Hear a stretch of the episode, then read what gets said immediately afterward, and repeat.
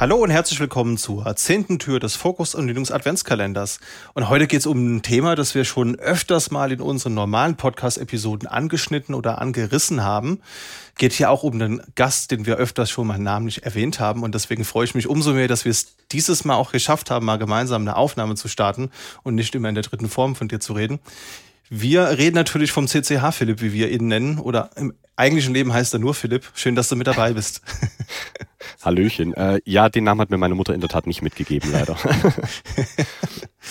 ja, genau. Thema heute ist Open Source Firmwares für mechanische Tastaturen, aber vielleicht beginnen wir erstmal damit, wie du zu diesem Thema überhaupt kommst und wie du dich generell mit welchen Themen du dich so beschäftigst. Stell dich unseren Zuhörern doch gerne mal vor. Oh, das ist immer die, die Gretchenfrage. Ähm, ja, fangen wir ganz vorne an. Was mache ich sonst für Kram, wenn ich nicht gerade an Tastaturen baue? Ähm, prinzipiell, ich bin relativ interessiert an Linux. Rennen mittlerweile äh, viel unter NixOS äh, Communities rum und springen da auch so auf den Zug der Self-Hosted Geschichten. Solche Geschichten baue ich gerade ganz gerne. Ähm, alles natürlich nicht gelernt, sondern völlig ungelernt und grab mich da so durch die Geschichten durch, schreibe das Ganze dann noch meistens nieder. Ähm, kann man ganz gut verfolgen auf der Nerdbude, um gleich mal so direkt die Eigenwerbung zu droppen. Ähm, ja, sonst baue ich gern kleine DIY-Devices, Eingabegeräte, natürlich auch mechanische Tastaturen. Und für Podcaster das Ganze natürlich auch. Deswegen der Name CCH, Philipp. Genau. Genau. Und wie ich zu mechanischen Tastaturen gekommen bin, hast du auch noch gefragt. Ähm, ist eine ganz interessante Geschichte. Wie gesagt, ich baue ganz gerne äh, selber Devices und irgendwann vor vielen Jahren, ich weiß gar nicht mehr wo, vor wie vielen Jahren, habe ich mir gedacht, prinzipiell müsste man doch auch eine Tastatur selber bauen können. Damals war es allerdings noch recht überschaubar, was so den Markt angeht und es, man ist recht spärlich irgendwie an Informationen gekommen, wie man selber Tastaturen baut.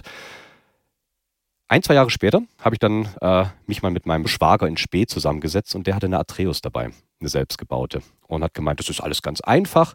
Man baut sich nur eine kleine Matrix auf, verlötet das Ganze, hängt dann Mikrocontroller dran und schon hat man eine eigene Tastatur. Und dann ging es quasi so richtig los und ich habe mir da in ein tiefes Loch gefallen. Ein tiefes Loch aus Switches und Tastaturen. Ja, so hat das alles angefangen. Und jetzt hänge ich da drin. Wahnsinn. Seit drei Jahren machst du das jetzt mit dem CCH-Podcast, ne? Genau, im Februar wären es dann drei Jahre und ich bin selber überrascht, dass ich noch so viele Themen habe, weil ich erst dachte, dass das Ganze relativ schnell abgefrühstückt ist. Aber es findet sich immer wieder ein Thema, was sich äh, dann doch irgendwie verpodcasten lässt. Das ist ganz, ganz spannend. Ja. Ja, es ist wirklich, es ist ja nicht nur ein Kaninchenbau, sondern einer, der auf den nächsten und den übernächsten folgt, glaube ich. Also es gibt immer wieder neue Seitenstränge. Ich bin da bei weitem nicht so tief drin, wie du das bist, aber bin auch jedes Mal wieder verwundert, welche Fässer man da noch aufmachen kann. Also wenn man sich dafür interessiert, sollte man auf jeden Fall mal bei dir vorbeischauen. Ist, glaube ich, nicht das einzige Projekt. Du hast ja noch die Hackerkultur, ne? Worum geht's denn da? Genau, bei der Hackerkultur habe ich mir gedacht, ähm, ich mag Podcasts, ich mache gerne Podcasts und ähm, ich rede auch ganz gern mit Menschen über Sachen, die die Menschen selber machen. Und da der CCH bzw. der Klick-Klack-Hack relativ äh, fokussiert auf dieses ganze Tastaturthema ist, ich aber gerne auch mit Menschen reden würde, die äh, abseits von diesem Tastaturthema äh, lustige Sachen machen, habe ich mir gedacht, warum nicht zum Zweitpodcast greifen und den ins Leben rufen. Und deswegen dann auch äh, die Hackerkultur. Und es soll sich natürlich alles um äh, die wunderbaren Maschinen, die wir alle tagtäglich bedienen, drehen, so im weitesten Sinne. Und da gibt es einfach schöne Projekte und Veranstaltungen und andere Podcasts und ThinkPad-Sammler wie dich zum Beispiel, den es da auch schon als Gast gab. genau, und sowas äh, erforsche ich dann quasi in der Hackerkultur. Ja, auch wirklich sehr breit gestreut, kann man mal reinschauen, wenn, er, wenn man sich generell für verschiedene Themen innerhalb der Hackerkultur interessiert. Ich freue mich immer, wenn neue Folgen rauskommen und bin schon auf die nächste gespannt. Ja, ich hatte anfangs mal gesagt, ich probiere das monatlich. Ähm, Allerdings die letzte Zeit war so krankheitsbedingt ein bisschen, bisschen ins Hintertreffen geraten, aber es kommt auf jeden Fall was. Die Hackerkultur ist nicht tot. Sehr schön. Ja, auch nicht tot ist das Thema der mechanischen Tastaturen. Ich glaube, da können wir jetzt in der, in der Kürze nicht so drauf eingehen weil sonst haben wir hier ruckzuck eine Vier-Stunden-Episode. Nicht, dass mich das stören würde, aber da wir natürlich jetzt im Moment jeden Tag veröffentlichen, beschränken wir uns vielleicht mal ein bisschen auf die, auf die Firmware, weil wir haben, ich habe jetzt schon so rausgehört, dass das Benutzen mechanischer Tastaturen ist so ein bisschen nicht mehr ganz so nischig wie früher. Ja, also früher, kann ich mich dran erinnern, war man schon relativ alleine, wenn man so eine laute Tastatur in Anführungsstrichen, wie es ja gerne genannt wird, hat. Und heutzutage findet man auch in den Büros auch Kollegen und Kolleginnen, die das auch mittlerweile für sich entdeckt entdeckt haben. Aber warum denn jetzt das nächste Level im Kaninchenbau und sich auch die Firmware selbst bauen? Wie kommt man denn dazu? Ja, das ist eine gute Frage. Ähm, das ist, glaube ich, das gleiche, wie wenn du sagst, dass es da unterschiedliche Gänge in diesem Kaninchenbau gibt. Ähm, bei mir sind es eher so die Stellschrauben, die ich an den Keyboards mag. Und natürlich willst du dann auch so ein bisschen an deinem Keyboard rumbauen, vielleicht auch ein anderes Layout ausprobieren oder ähnliches. Andere lustige Funktionen. Du kannst natürlich auch so tolles RGB-Licht und all sowas mit einbauen natürlich. Und das braucht es natürlich in der Firmware. Und du kannst natürlich einerseits auf äh, Stock-Keyboards zugreifen, wo das alles schön verbaut ist. Dann bist du aber ziemlich, ziemlich festgefahren, was, was deine Firmware angeht. Das heißt, du hast da keine Möglichkeit, irgendwas zu modden. Du bist wirklich darauf eingeschränkt, was der Hersteller dir vorgibt. Das heißt, du hast dein RGB, deine fünf Layouts in dem RGB und halt höchstwahrscheinlich ein QWERTY drauf. Bei den meisten zumindest, kein ISO.de.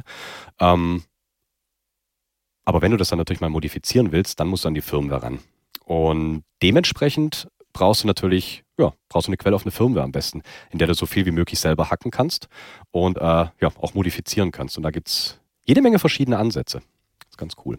Das heißt, diese Standard-Tastaturen, die man heute so kauft, ich habe das jetzt schon ein paar Mal im Laden oder bei Freundinnen gesehen, da hat man ja auch meistens so ein Stück Software mit dabei, wo man dann eben äh, die Mappings ändern kann, also oder, oder wie schnell Tasten reagieren. Das ist dann ja im Prinzip auch eine gewisse Firmware, die da drauf läuft, nur dass ich die selbst nicht anpassen kann, oder?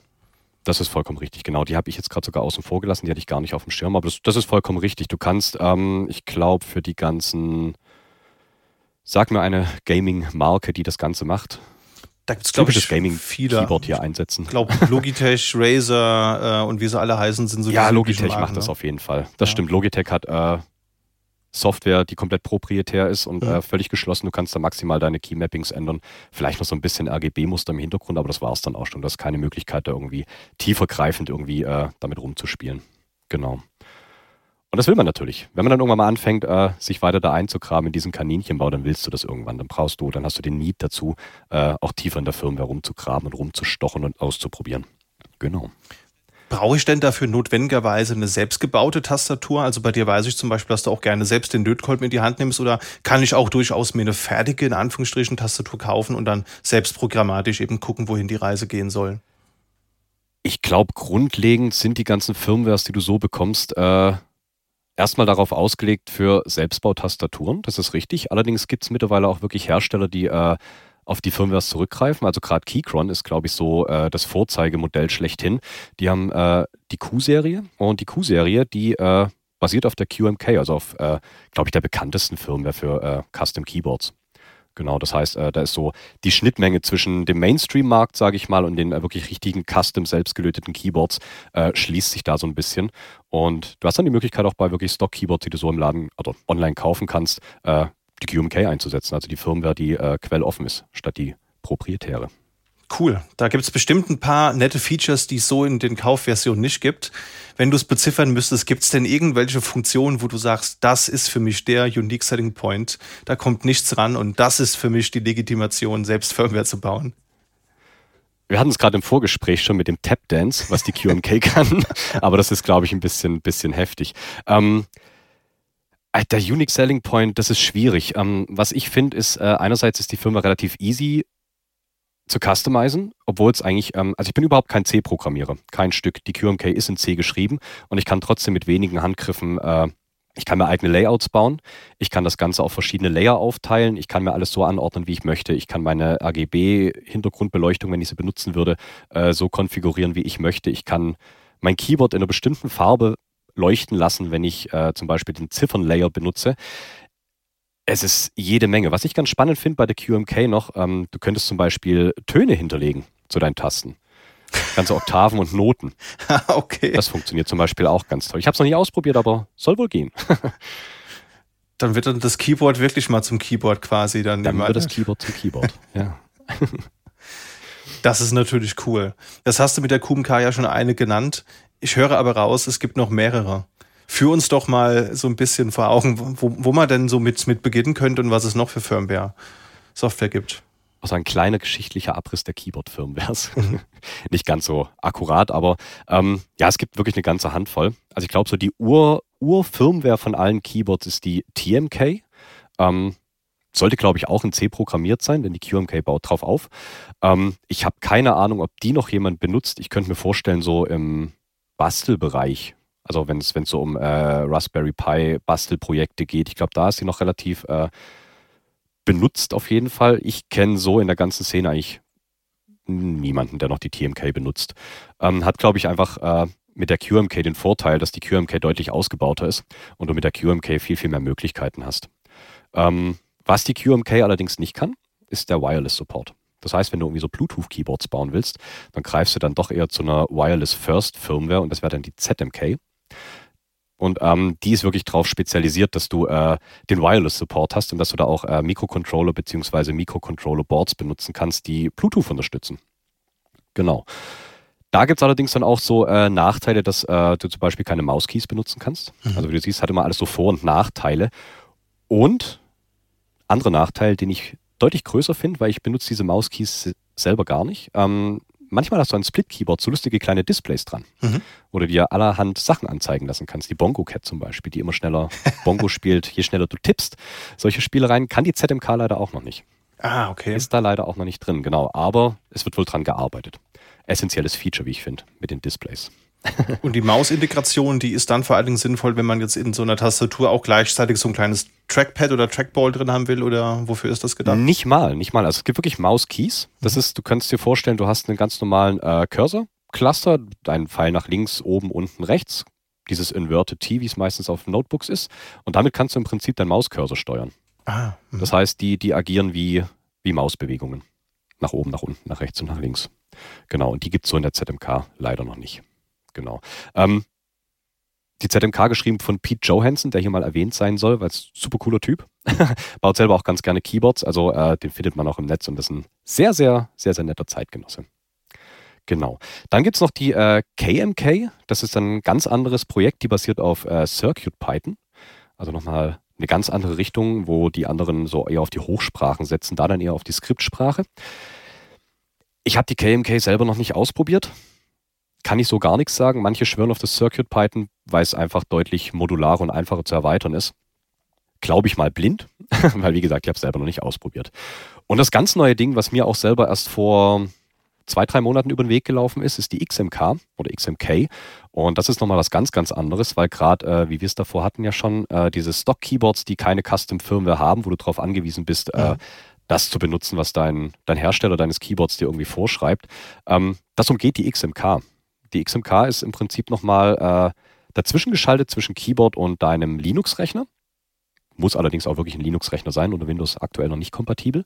Und der emuliert dir dann einfach die QMK dazwischen. Das heißt, du kannst dir, wie wenn du die QMK benutzen würdest, äh, deine Keymaps bauen, also deine, deine Tastenbelegungen, deine Layer und alles drum und dran. Und ähm, das mit deiner Stock proprietären Tastatur verwenden. Ist auch ziemlich, ziemlich cooles Projekt. Ist ja, ja Wahnsinn. Und ich glaube, das sind mal so die, die fünf wichtigsten Firmwares. Es gibt mit Sicherheit noch eine ganze Menge andere, aber das sind so die, die gängigsten. Außer TMK, die benutzt keiner mehr.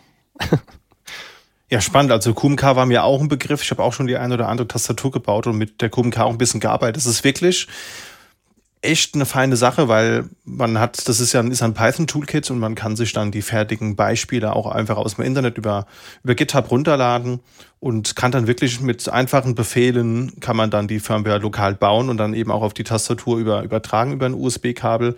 Man muss da jetzt also wirklich kein großer Spezialist sein oder total tief in der Softwareentwicklung drin sein. Das ist wirklich binnen weniger Minuten machbar. Und das geht auch auf Mac und auch unter Windows, habe ich festgestellt.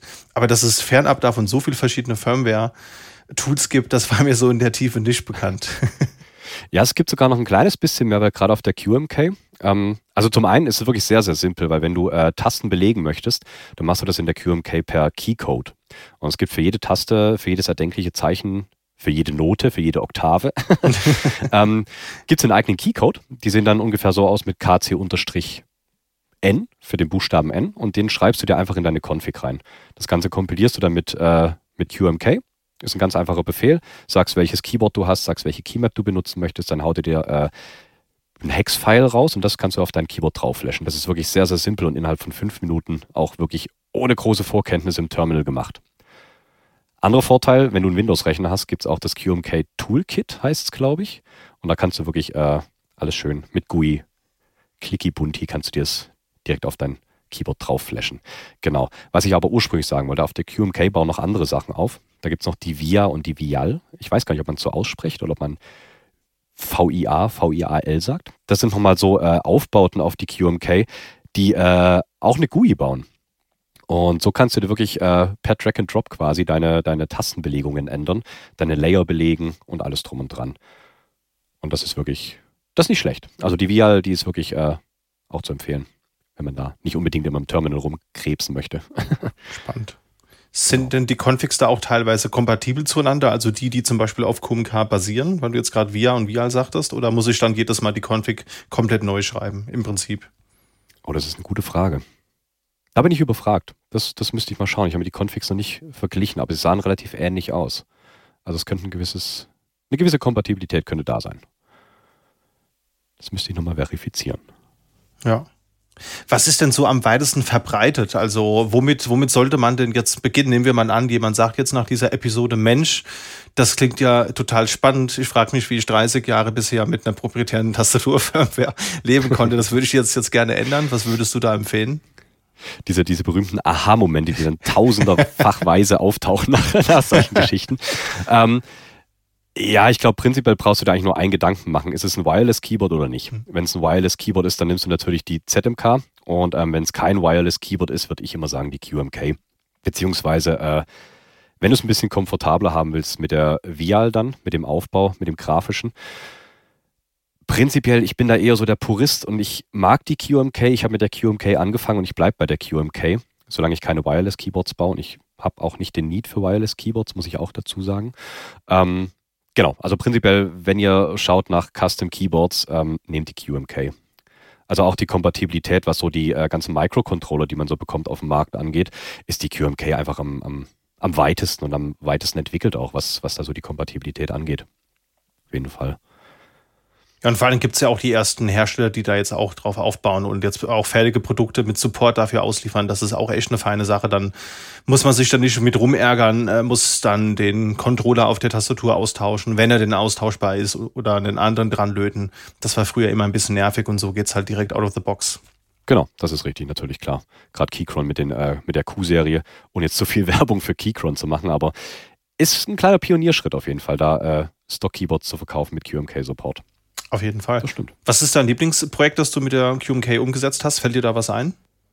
Boah, da pass auf, jetzt kommt, äh, kann ich hier auch die, eigen, äh, die, die schamlose Eigenwerbung machen, mein eigenes Keyboard-Layout. Stimmt, ja, ja. Sehr, sehr gerne. äh, ja, ich habe in der Tat mal äh, so ein bisschen rumprobiert, ähm, so ein bisschen Statistik-Nerd gespielt und äh, Sachen verglichen und analysiert und habe mir mein eigenes äh, Keyboard-Layout gebaut. Mit diversen Layern und allem drum und dran. Und das war dann doch relativ äh, interessant, auch in die QMK einzutauchen, weil ähm, ja, ich bin über Sachen gestolpert, wie gerade dieses Tap-Dance, wo du, ich muss es doch ein kleines bisschen ausführen, weil ich das immer noch so faszinierend finde. Du kannst einen Tastendruck in zwei Sequenzen aufteilen und die zwei Sequenzen unterschiedliche Sachen triggern lassen. Das finde ich so abgefahren. Ich muss es aus, ausprobieren, ich habe es noch nicht ausprobiert, aber ich finde es abgefahren, deswegen hier nochmal erwähnt. Ja, und dann sitzt du da und kannst dir deine eigenes, dein eigenes Key-Mapping quasi bauen. Und das ist ganz toll. Das macht jede Menge Spaß.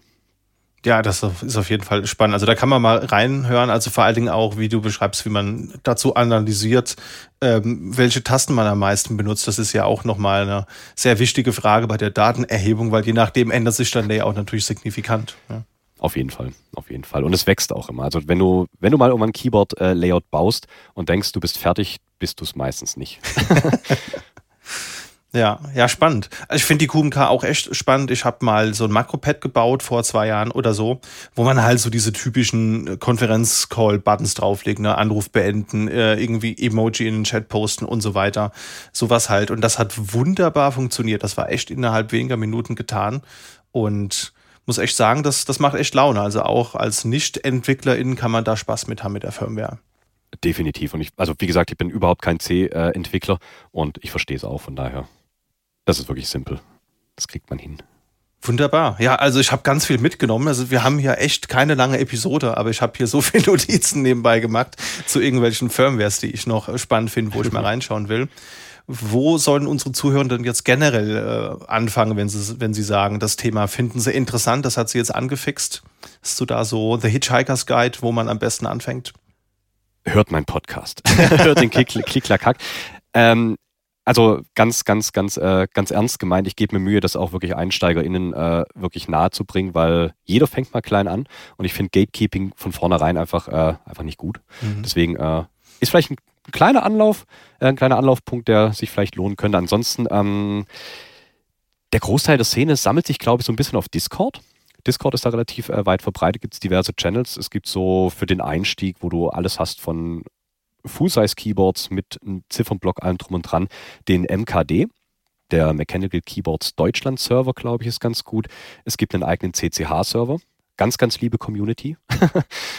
äh, alle sehr, sehr freundlich und die helfen auch gerne weiter, wenn es Fragen gibt. Ähm, ansonsten, es gibt noch so die großen alteingesessenen Foren. Das ist Keep Talk, glaube ich, und ähm, Geekhack. Geekhack, glaube ich, der ältere. Keep Talk mittlerweile gekauft von irgendeiner großen Gaming-Firma. also es gibt auch Klatsch und Tratsch in der Szene, also ist auch ganz nett. das sind, glaube ich, so die Anlaufpunkte Nummer eins. Schaut euch auf Discord um, guckt in die Foren rein und lasst euch nicht verkraulen. Ab und zu gibt es dann doch immer noch so Leute, die, die die Gates keepen und das ist ein bisschen schade. Das finde ich auch, ja. Ich bin auch der Meinung, also Gatekeeping ist echt immer blöd, egal worum es geht, egal ob es jetzt um Tastaturen geht, um den Lieblingseditor oder was auch immer. Ich glaube, uns allen wäre da viel mehr mitgeholfen, wenn wir alle ein bisschen offener da wären. Aber gut, das ja, muss ja nicht überall so sein. In deinen Communities genau. funktioniert es ja. Auf jeden Fall. Die geben sich Mühe, dass alle nett sind. Sehr schön. Ja, dann, schön, dass du mit dabei warst und uns ein bisschen was zu dem sehr, sehr spannenden Nischen, Nischen, Nischen-Thema erzählt hast. Ja, danke, dass ich dabei sein durfte, dass es endlich geklappt hat. Ja, sehr gerne. Können wir sehr auch gefreut. gerne nochmal wiederholen irgendwann. Gerne. Auf jeden Fall bin ich dabei. Super. In dem Sinne, dann wünsche ich dir einen schönen restlichen Dezember und dann hören wir uns demnächst mal wieder. Auf jeden Fall. Bis dahin. Mach's gut. Tschüss. Ciao.